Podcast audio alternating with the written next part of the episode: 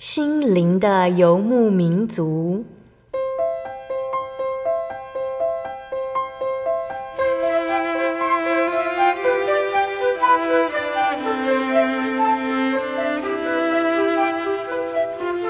在这个谁都不管谁的后现代社会里，每个人的心灵都是游牧民族。成长的过程就是寻找的过程。每一颗漂泊的心灵，其实都在寻找生命的绿洲。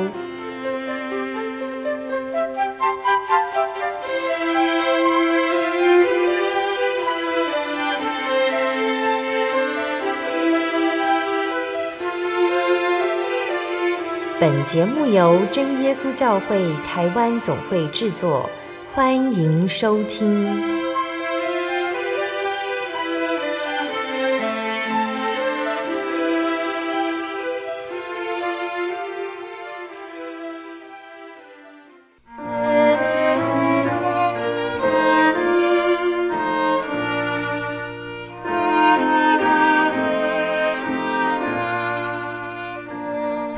所在空中的听众朋友们，大家平安，欢迎收听今天的心灵的游牧民族，我是贝贝。大家这个星期过得愉快吗？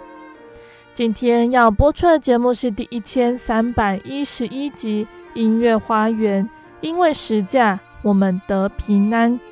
节目邀请了真耶稣教会的方以如传道，要来和听众朋友们分享好听的诗歌哦。那亲爱的听众朋友们。今天分享的诗歌主题是受难，要谈到的就是主耶稣基督的受难。那于老师呢，要以巴哈的《约翰受难曲》来和大家分享主耶稣受难的这段历程哦。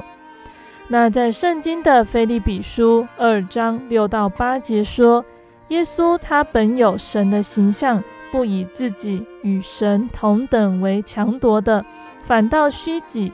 取了奴仆的形象，成为人的样式，既有人的样子，就自己卑微，存心顺服，以至于死，且死在十字架上。在圣经的福音书中呢，耶稣受难的过程呢，占了大部分的篇幅。透过福音书中对耶稣的描述，逐渐显露他就是基督，是救主，他为了爱来到这个世界上。而当耶稣呢被钉在十字架上时，他完成了救恩的计划。那我们也能够借此了解到真神对世人的爱是何等长阔高深哦。那在开始分享诗歌之前，我们先请一位老师来和听众朋友们打声招呼哦。哈利路亚，各位亲爱的空中听众朋友们，大家好，很高兴我们又见面了。那感谢主耶稣在这样的机会里。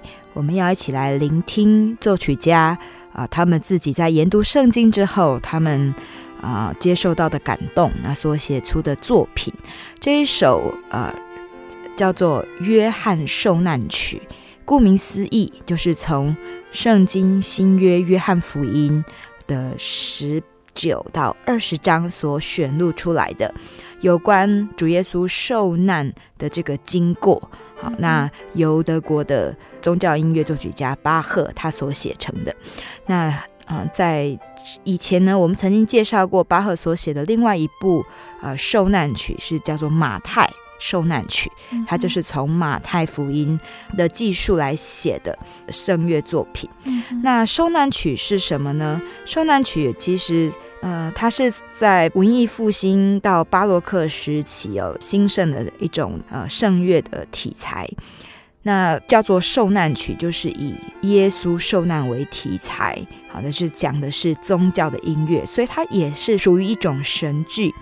那只是说跟歌剧不同的是，他们没有动作，完全是用歌词啊用。叙述者的角色啊，来穿插啊整个这个呃神剧，所以在神剧里面啊，有这样的一个叙事者的这个角色。那在巴赫的马太受难曲以及约翰受难曲呢，这样的角色都叫做福音使者。那约翰受难曲是。巴赫在他就任德国莱比锡教堂音乐指挥的第一年内创作的。他是一七二三年就任。那刚就任之时，其实啊，他呃不仅负担这个莱比锡教堂的音乐指挥的职位，他还负担的这个呃这个有一个学校的音乐总监。那这个是教会音乐学校。好，他。要负责训练学校师班的器乐跟声乐，嗯，还要负责教义问答跟拉丁文的教学，以及监督学校的纪律。好，所以在呃这样子很繁重的这个教学以及创作啊，那这个管理这些学生的这样的负担之下，哈，感谢主，他还是很认真的写作。那呃就在呃就任这个。莱比锡教堂音乐指挥的第二年，就创作出这一首《约翰受难曲》。哈，那《约翰受难曲》其实他在以前呢，他就已经很想要根据《约翰福音》来写作了，可是一直到他在莱比锡任职的时候才开始写啊。那最后终于完成。那是在一七二四年的四月，在一个周五黄昏呢，要进入这个安息日前啊，这样的一个时段，在教堂里面来首演。那这整部作品哦，刚刚说是取材自约翰福音的十九到二十章。那它的歌词呢，包含啊这个约翰福音的经文，也有这个自由创作，由当代的诗人所创作的。嗯嗯，好。那跟马太受难曲比较起来呢，马太受难曲比较着重于来借着音乐来告诫世人说哦，人类所犯的罪是什么啊，让主耶稣被钉十字架。嗯、那约翰受难曲呢，它是更为戏剧性，它其实强调的是耶稣基督被钉在十字架上啊这样的一段的记述。啊，所以他把约翰福音呢这两章，他写的非常的详细哦，从头到尾哦，整首受难曲的这个歌词，我们可以看到都在约翰福音里面可以找得到。嗯哼，好，那嗯，蛮有趣的是，在这个受难曲里面有我们刚刚所说这个福音使者的角色，那也有主耶稣基督的角色，也有比拉多，哈，就是审判主耶稣的这个巡抚，那也有彼得，哈。角色，那除此之外呢，也有众人的角色。那众人的角色就是以这个会众，就是以呃众赞曲啊合唱的方式来发声。那这个合唱呢，有时候唱的是当时的人他们对于主耶稣的被钉十字架的反应。那有的呢是以这个观众的角度。啊，就是借着呃这一些呃会众合唱，好，那让观众啊带进这整部受难曲里面，好，那要对主耶稣哦为我们受难做出信仰的回应跟反省，嗯哼，好，所以这是我觉得巴赫的受难曲哦很有意思的地方。哈，它让我们也能够参与其中。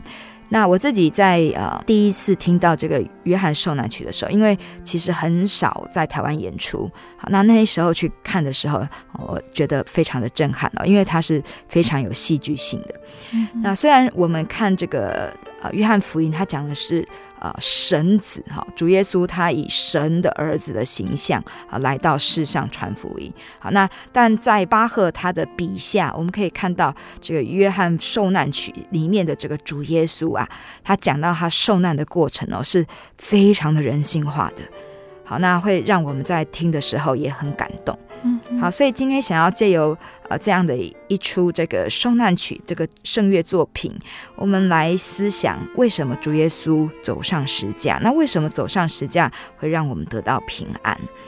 好，嗯，那我们现在先来从第一首曲子来讲。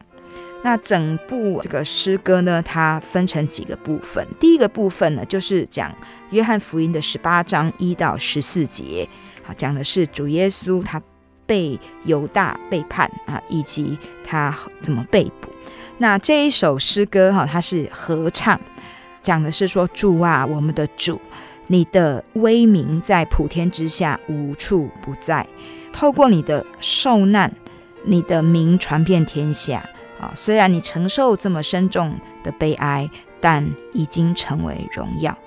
好，所以在第一首合唱曲里面呢，他就讲出了这整个受难曲的主旨。因为主的受难，让我们能够得到平安，啊，让神的名能够得到荣耀。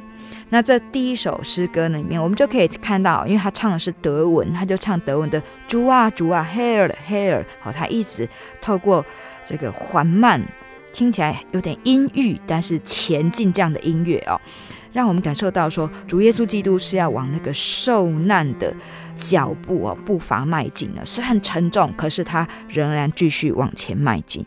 嗯哼。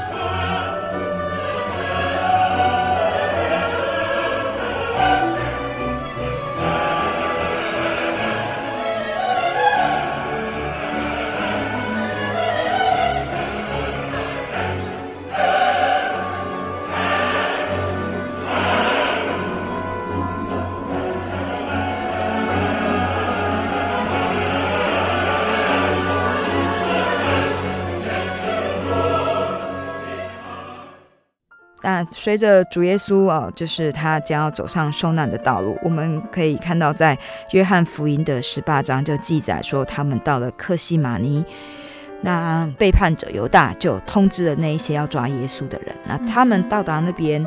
这大家都很害怕，但主耶稣已经知道自己要面临的一切，他就走上前问说：“你们找谁？”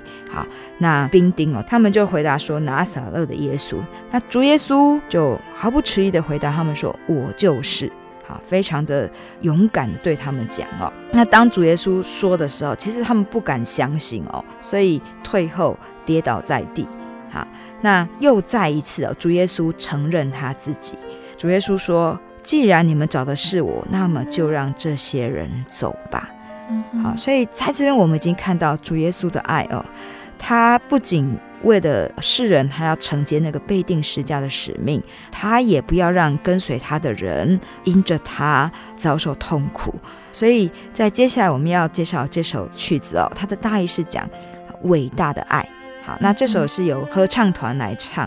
也是一首颂赞歌，好，那他就是在歌颂主耶稣，他为爱来背负十架。好，那这个伟大的爱，难以测量的爱，使主耶稣走上殉难者的道路。那我生活在欢愉的世界，而你必须承受痛苦。好，这是以这个会众啊，旁观者来目睹主耶稣的殉难过程的角度啊啊，来唱出啊这样的合唱。嗯哼。那这样的爱呢？其实保罗也感受到哈。我们知道保罗他虽然诶没有呃记载说他亲眼目睹主耶稣走上十架，但是呢，在加拉太书二章二十节这边有讲到保罗他怎么样来回应主耶稣的爱哈。他说：“我已经与基督同定十字架，现在活着的不再是我，乃是基督在我里面活着，并且我如今在肉身活着，是因信神的儿子而活。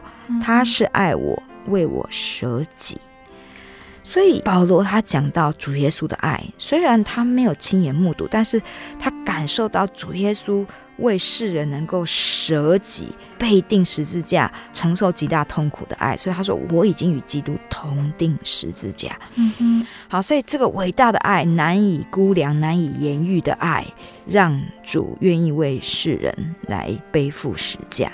好。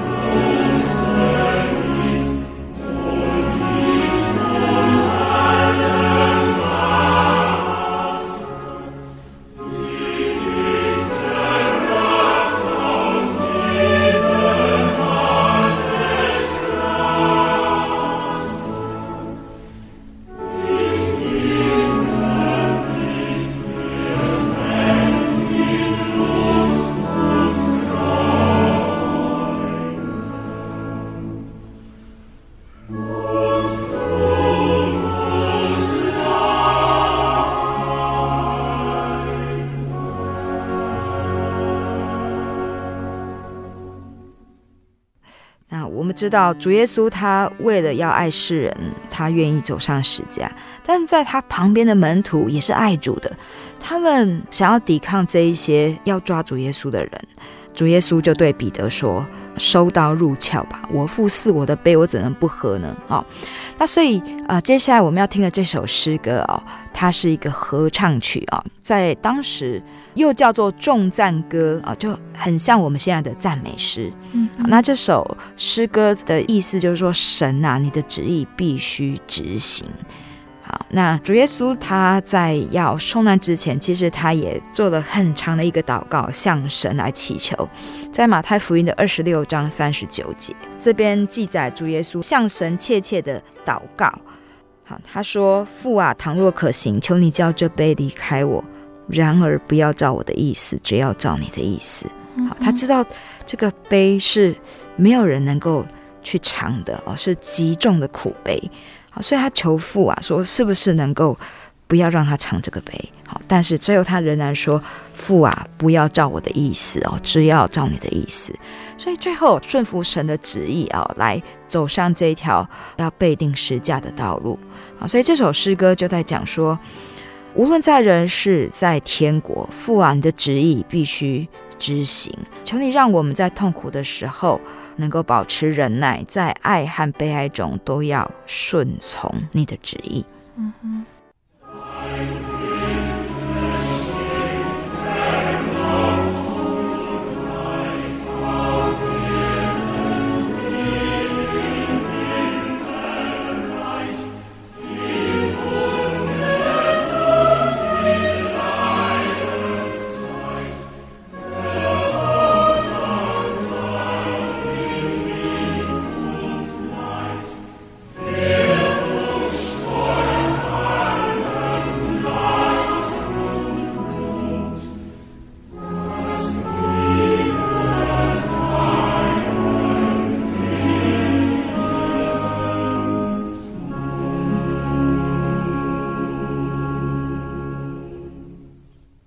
接下来这一首诗歌啊，是由女低音啊，由这个男生来唱的女低音哦，啊，唱的一首咏叹调。那它的曲名是说：“为了让我摆脱罪孽的枷锁，我的拯救者遭受捆绑。”那这一首诗歌呢，它就会让我们去想到以赛亚书的五十三章五到八节啊。其实我们在韩德尔的《弥赛亚》里面啊，也有用到这一个经节啊。那可见呢，在旧约里面，神就已经借着先知来预言弥赛亚，就是主基督的受难。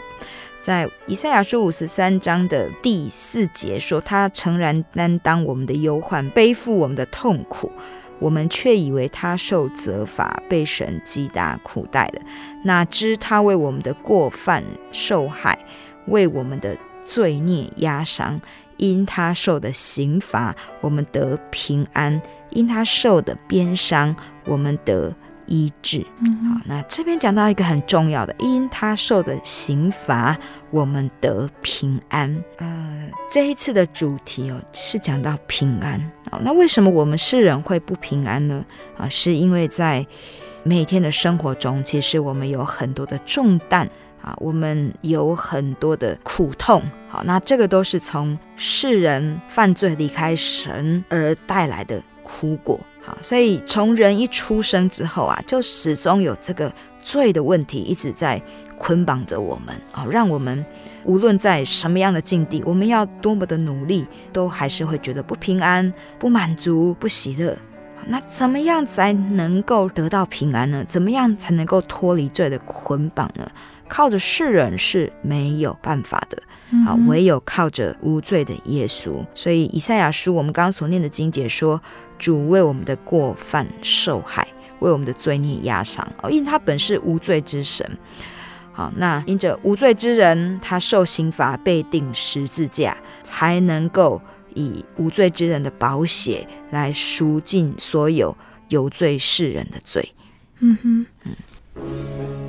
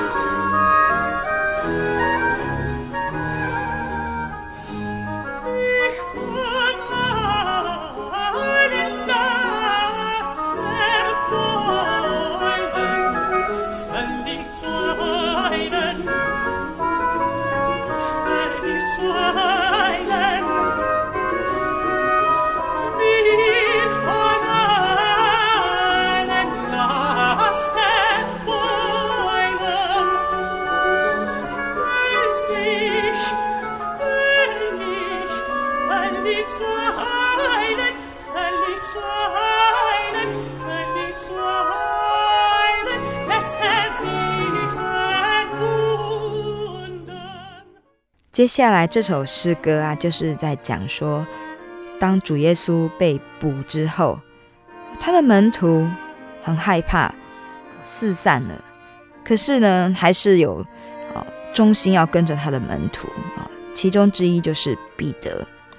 那这首诗歌是女高音啊来咏唱的啊。那他讲的是说：“我愉快的脚步追随你，我不离开你。”那为什么呢？因为主啊，你是我的生命，我的光明啊，请你引导我，鼓舞我。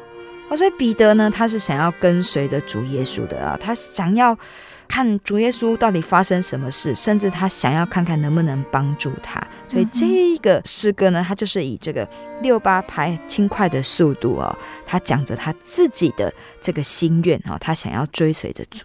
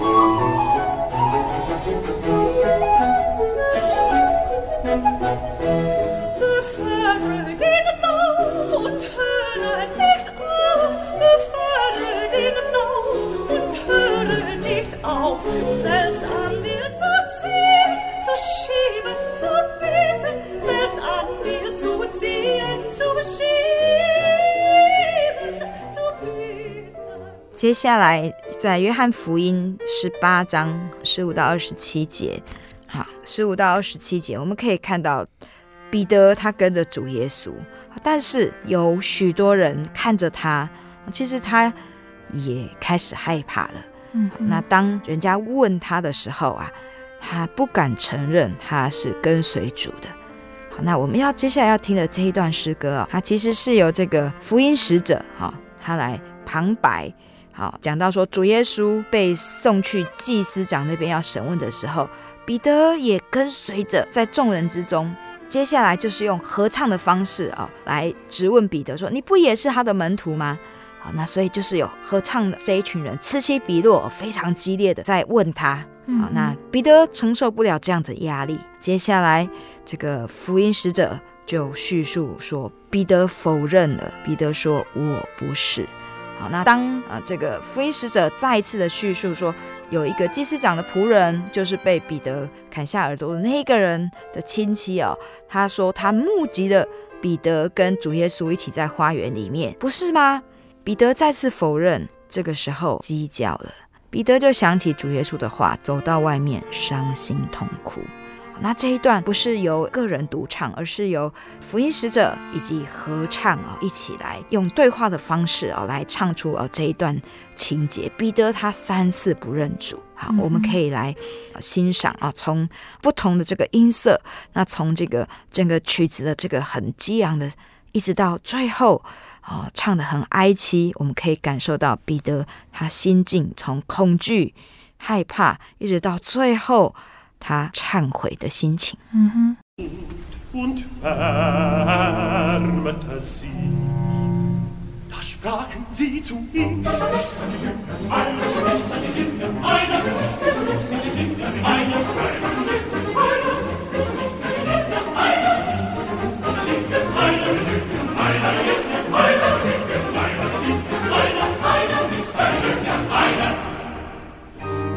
verleugnete aber und sprach, ich bin's nicht. Spricht des hohen Priesters Knecht einer, ein Gefreundter des dem Petrus das Ohr abgehauen hatte, sah ich dich nicht im Garten bei ihm, da verleugnete Petrus aber Mann. Und also hat näherte der Hahn.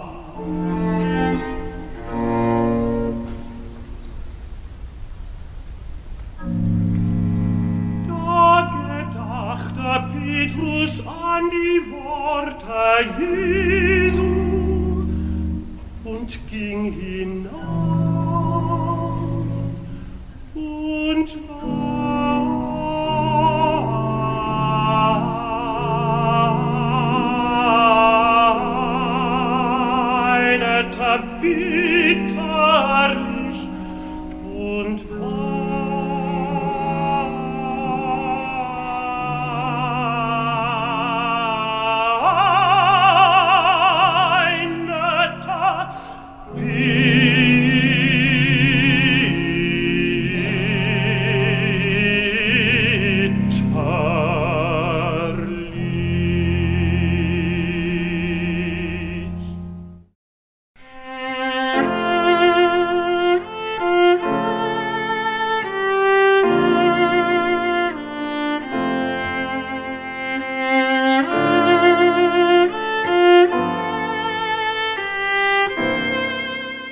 亲爱的听众朋友们，欢迎回到我们的心灵的游牧民族，我是贝贝。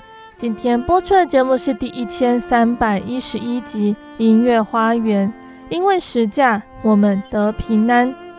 节目的上半段，雨露老师借由约翰受难曲来和我们分享耶稣受难的经过，让我们理解到耶稣为我们世人所受的苦、付出的爱，都随着音乐还有金节表现出来。节目的下半段，雨露老师还要继续来和大家分享，当耶稣被钉在十字架上时，对我们来说又有什么样的意义？巴哈的《约翰受难曲》会如何表达当时的情景，还有人们的心境呢？欢迎听众朋友们一定要继续收听节目哦。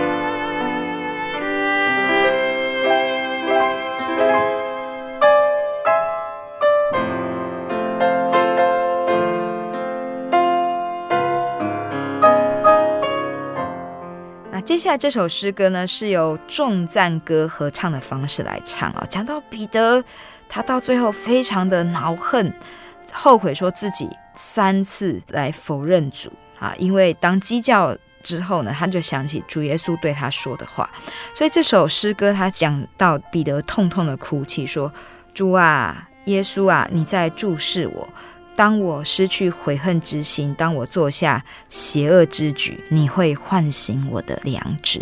好，所以在这边，彼得他非常的恼恨啊，他很后悔啊，他本来以为自己很刚强了，可是其实主耶稣知道他的软弱。那、嗯、但是我们也知道，其实，在路加福音里面，主耶稣有讲到彼得会卖他，在路加福音的二十二章三十一节说。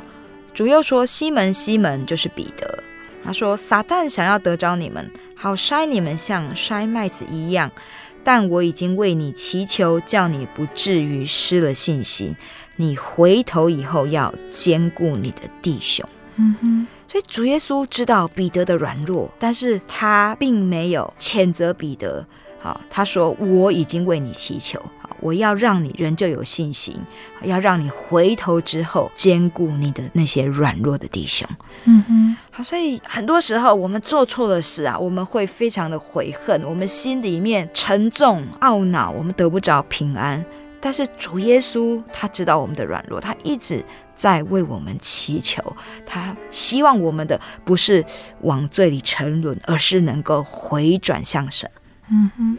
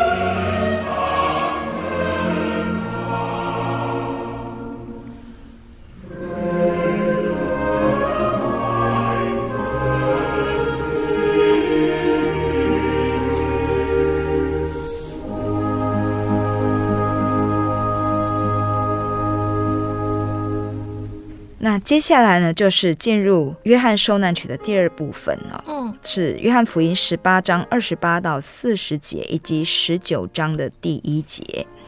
啊，这边讲的是审问耶稣以及鞭打他。第二部分就是讲主耶稣被抓，那从大祭司盖亚法那边带到总督府，他们希望由这个统治犹大地区的总督比拉多来判主耶稣的罪。那比拉多呢？他不知道要怎么样子来判罪，因为他找不出耶稣的罪状。嗯哼，好，那他就问主耶稣说：“你是犹太人的王吗？”那耶稣说：“是你自己这样说，还是别人对你这样讲？”好，那比拉多说：“是你们的人跟祭司长把你押到我这里来的。你做过什么呢？意思就是说，你是做了什么背叛啊？是要这个分裂国土的罪吗？”好，因为当时犹太人是由罗马帝国来统治的。嗯，主耶稣就回答比拉多说：“我的王国不在这个世上，不然我的臣民呢，一定会为我而战的。”嗯，好，所以接下来啊，我们要欣赏的这一首重赞歌合唱曲呢，就是在讲说啊，所有世代全能的君王，我怎么能够诉说这个伟大的前程呢？好，那他就是在讲说，主耶稣的国度不是在这个世上，主耶稣的国度其实是全世界的人民。好，那主耶稣要为他们来牺牲，还要为他们来付出自己的生命。嗯，好，所以这首诗歌就是借着众人的角度说，我这个肤浅的心灵怎么能够知道你的恩惠哦是无与伦比的？那我要怎么样才能回报你至大至宝贵的爱呢？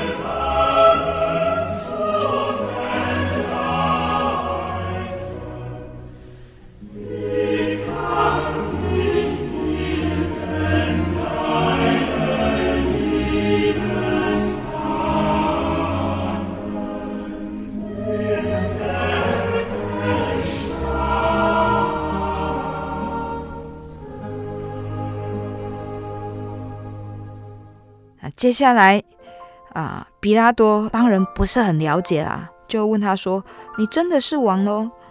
耶稣回答说：“是你说我是王的。我来到这世界是为真理做见证。”比拉多就对他说：“什么是真理？”好，那接下来我们要听的这段诗歌哦，就是由福音使者以及众人来唱的。好，那福音使者就唱说。比拉多他到外面去问所有的犹太人说：“我发现他没有罪，但按照惯例，我要释放一个人。现在你们同意我释放犹太人的王吗？”接下来合唱就是群众说：“不，不要放这一个，要释放巴拉巴。嗯”那接着由福音使者继续唱说：“巴拉巴是杀人犯啊！”但合唱的这一些群众继续很激烈的说：“不要放耶稣，我们要放巴拉巴。嗯”于是，比拉多只好下令啊，来鞭打耶稣。嗯哼。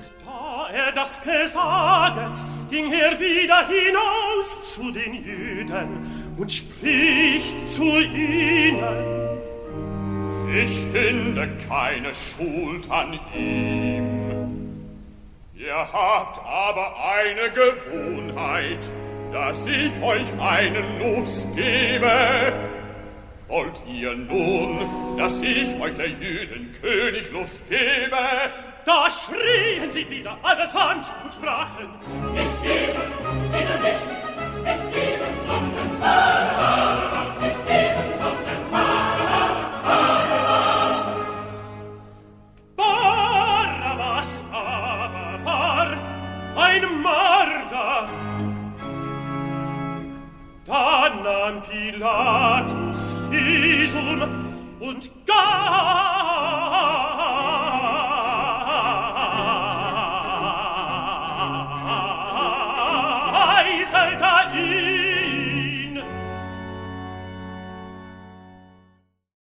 接下来，我们就知道，因着众人很大的声音啊，所以他们就得胜。那比拉多最后只好将无罪的耶稣钉十架。好。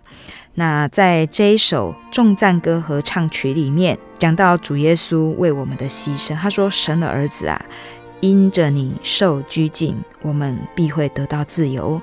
你的牢狱是慈悲的宝座，是义人的避难所。啊，你若不忍受这样的奴役，我们将永世做罪的奴仆。”好，那在这一段里面呢，他用比较沉重、比较悲哀的音乐来讲到主耶稣为我们背负着罪。那我们可以看彼得前书第二章二十四节里面就啊讲到主耶稣的牺牲。彼得前书第二章二十四节说，他被挂在木头上，亲身担当了我们的罪，使我们既然在罪上死，就得以在义上活。因他受了鞭伤，你们便得了医治。你们从前好像迷路的羊，如今却归到你们灵魂的牧人监督了。嗯，好，所以在这一首重赞歌里面啊，他讲到主耶稣为我们被拘禁，让我们能够得到自由，让我们不再被罪辖制，并且我们因着耶稣，我们能够有一个灵魂的牧人。来依靠，啊，能够来引领我们前方的道路。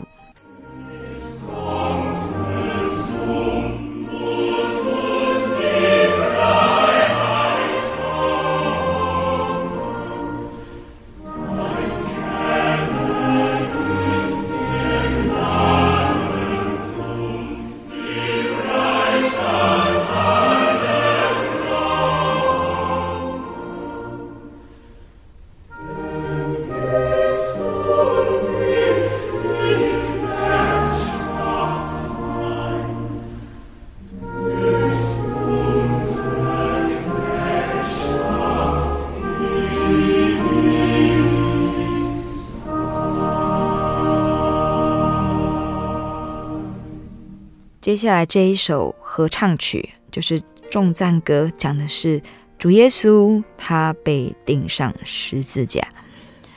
那这首诗歌，它虽然是讲主耶稣被钉十字架，但是它是由一个在观看、领受到主耶稣救恩的这样的角度来写的。嗯、好，所以诗歌的内容说，在我心灵深处，你的名字和十字架，每日每时绽放着光芒，使我感到欢欣。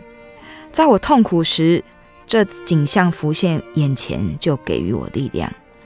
主啊，你留下宝血啊，是多么的高贵！你的死亡能够激励我啊，能够仰慕啊，往前啊，继续来行走。嗯，好，所以这首诗歌他讲说，主耶稣被钉死啊，虽然啊，对当时的人来说啊，这个我们可以看到圣经记载说，那个时候遍地黑暗的，但是主耶稣的死，他要带来的是。人与神能够再度和好，好，能够让我们的眼前啊绽放光明，好，所以这首诗歌它是用一种很光明啊神圣的这样子的这个氛围来演唱铺成它的音乐。嗯哼。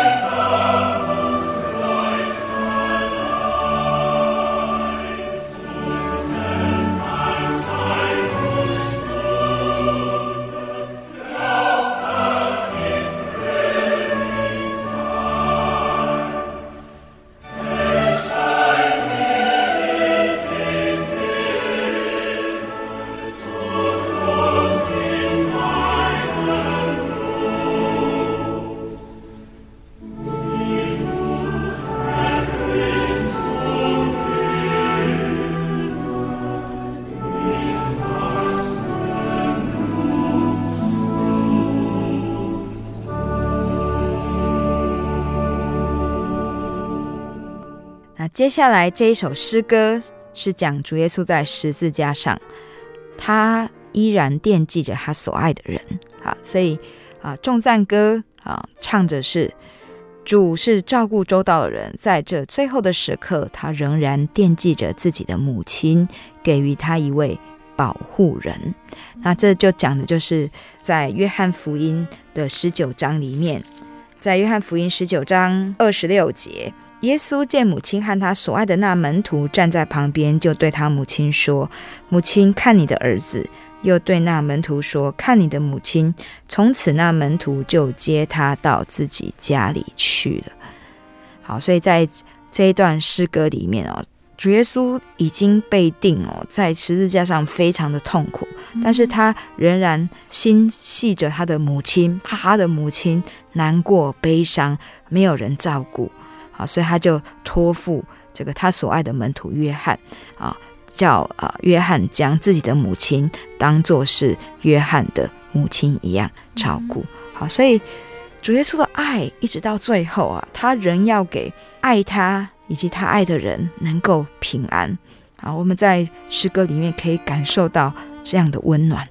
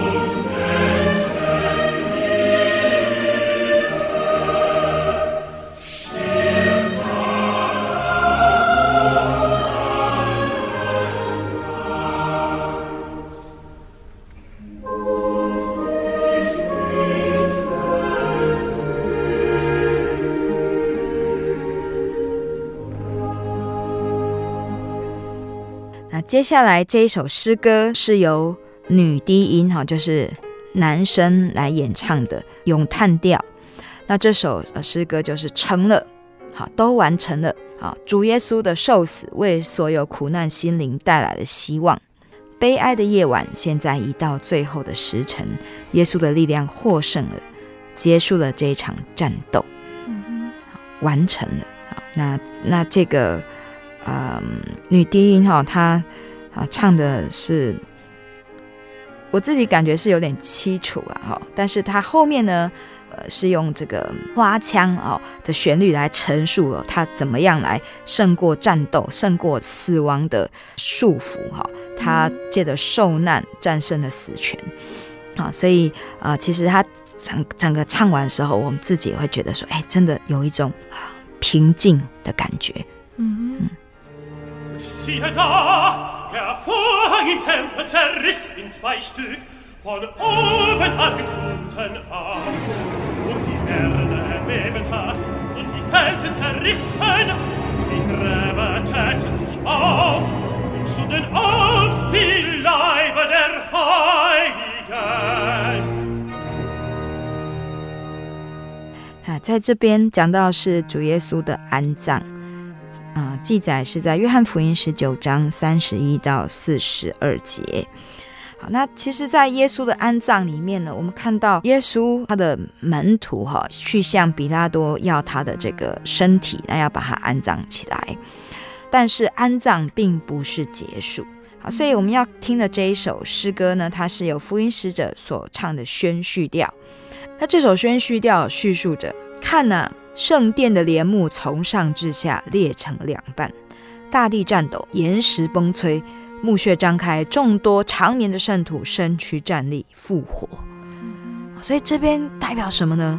主耶稣的死啊，天地都惊叹。好，那长眠的圣徒呢，也站立复活。那其实他讲的就是说，整个世界为主耶稣的受难而受煎熬，但是他也要。来预示我们说，哎，主耶稣他将要从死里来复活。嗯，好，所以呃，在这一首诗歌里面啊，我们可以感受到震撼，感受到有罪的世人哦，他们惊怕，但潜心来依赖主的人呢，他们是虽然惊骇，但是他们是有期待、有盼望的。嗯哼。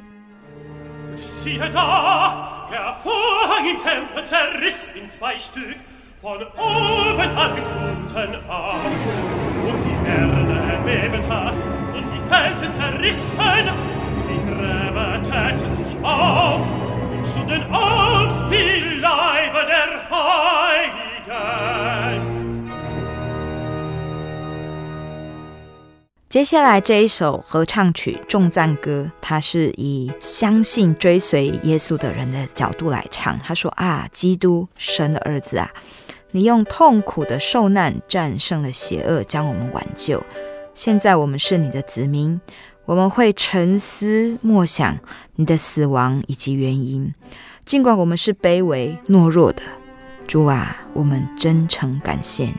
嗯，好，那在这边呢，我们其实就可以来想到一段圣经节啊，在哥罗西书的第一章二十节说：“既然借着他在十字架上所流的血成就了和平。”便借着他叫万有，无论是地上的、天上的，都与自己和好了。你们从前与神隔绝，因着恶行，心里与他为敌；但如今他借着基督的肉身受死，叫你们与自己和好，都成了圣洁，没有瑕疵，无可责备，把你们引到自己面前。嗯，好，所以在这段经文里面，他讲到世人这种作恶啊，人与人之间，人与神之间这些不和谐的关系。好，那人知道自己的这些罪行，可是卑微懦弱，没有办法克服。但因着主耶稣的受死，让我们能够从罪恶的捆绑中走出来。所以这首诗歌说：“主啊，我们真诚的感谢你，我们也要来沉思，来感念你为我们受死。”嗯哼。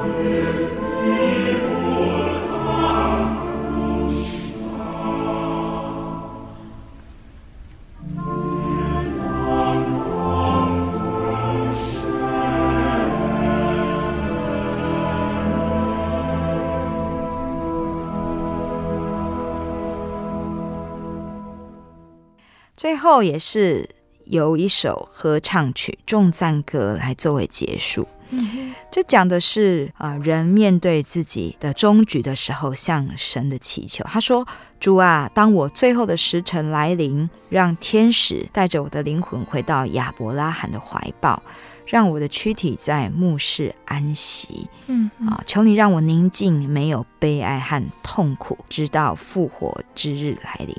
哦，主啊，我仁慈的君王。”耶稣基督，请听吧，我将永远的颂赞你。所以我们可以看到啊，在约翰受难曲的最后，其实他是以一个人的角度，他来看说他自己要面对死亡的时候，他能不能像主耶稣一样这样的平静，没有对任何人说出一句责备的话。因着主耶稣的救恩，让他对死亡他是不害怕，并且是怀有盼望的。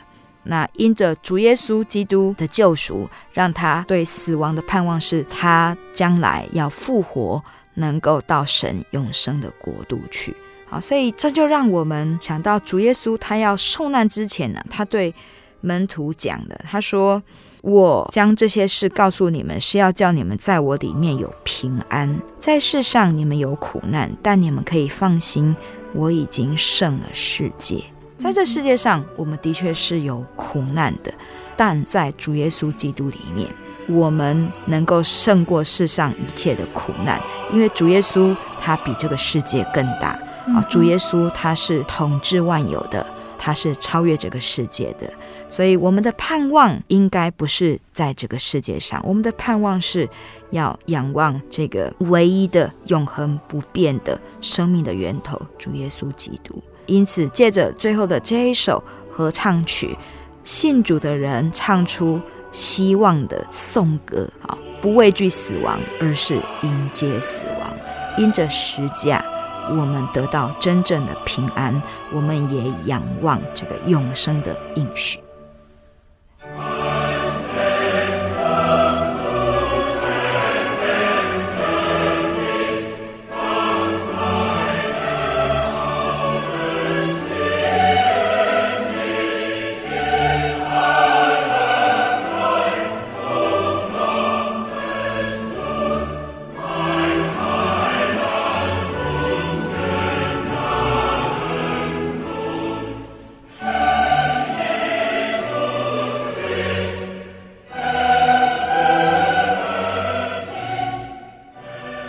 亲爱的听众朋友们，因为时间的关系，我们的节目到这边要进入尾声了。听众朋友们，喜欢今天分享的内容吗？以乌老师以巴哈的《约翰受难曲》和我们分享到耶稣受难这个主题。虽然我们可能听不懂歌词，但是借由以乌老师的分享，让我们在二零二一年的最后一周，再次思想起耶稣的救恩。还有他的爱，盼望在新的一年里面，我们依然保守在耶稣的爱里。盼望还没有得到救恩的人都可以赶快来认识耶稣，展开我们生命新的一页。那想要更了解真耶稣教会和圣经道理，或者是想要索取心灵牧民族的节目 CD，都欢迎来信索取圣经函授课程以及节目 CD 哦。来信都请寄到台中邮政六十六支二十一号信箱，台中邮政六十六支二十一号信箱，或是传真零四二二四三六九六八零四二二四三六九六八。那我们更欢迎听众朋友们能够亲自来到真耶稣教会参加聚会，或者是收看真耶稣教会的线上直播，一起共享主耶稣的恩典。想要聆听更多心灵游牧民族的节目呢，可以上网搜寻喜信网络家庭收听线上广播。那使用智慧型手机安卓系统的听众朋友们，也可以下载心灵游牧民族的 APP。那心灵游牧民族也已经在各大 Podcast 平台上上线了，听众朋友们可以在 Podcast 上搜寻心灵的游牧民族，收听更多的节目和见证哦。最后，谢谢你收听今天的节目，我是贝贝，我们下个星期，也就是明年再见喽。我的心是一只鸟，飞行。